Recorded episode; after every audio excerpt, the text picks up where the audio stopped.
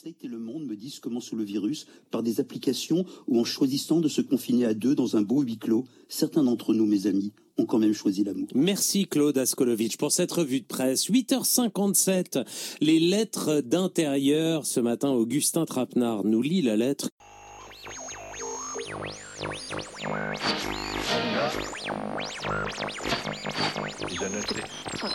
Ouf Vous avez retrouvé la fréquence de Radio Sonosphère.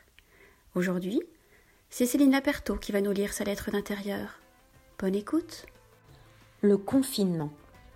Tout écrivain que je sois, j'ai refusé d'en écrire la moindre ligne dans un journal. J'y ai songé. Je me suis dit, quelle chance Tout ce temps dont je vais pouvoir user, toutes ces heures d'écriture qui m'attendent. La réalité est tout autre. Je ne suis pas seulement une romancière confinée, je suis aussi une mère, pire, une enseignante. Je fais partie de ces agriculteurs ratés qui ont échoué à la cueillette des fraises.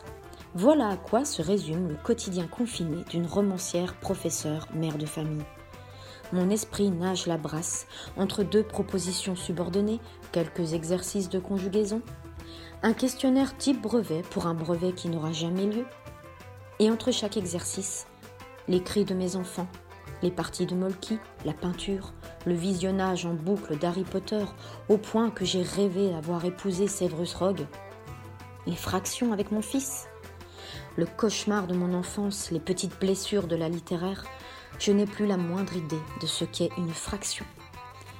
Alors écrire, écrire au milieu des morts, écrire entre quatre murs que je ne quitte plus, c'est comme observer un puits dans lequel on ne pourra jamais s'étancher. Bien sûr, il y a la littérature.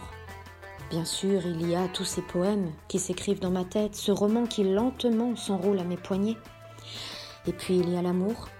Je suis une romancière, mère, enseignante, amoureuse. Je suis de celles au karma mussolinien qui trouvent le moyen de rencontrer l'amour au temps du Covid-19. Soit. Le confinement, pour moi, revêt une autre épreuve, de celles qui, paraît-il, nous rendent plus forts, phrase ô combien dévoyée que Nietzsche a dû finir par haïr. On s'imagine l'écrivain ravi de s'enfermer dans son ermitage, à l'abri des hommes et des bruits du monde. Il n'en est pas toujours ainsi. L'artiste, l'enseignant, l'humain s'interroge.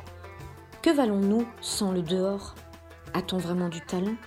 S'il ne se nourrit pas du dehors, bientôt, nous sortirons. Bientôt. Nous nous exploserons, nos mots exploseront et alors nous écrirons.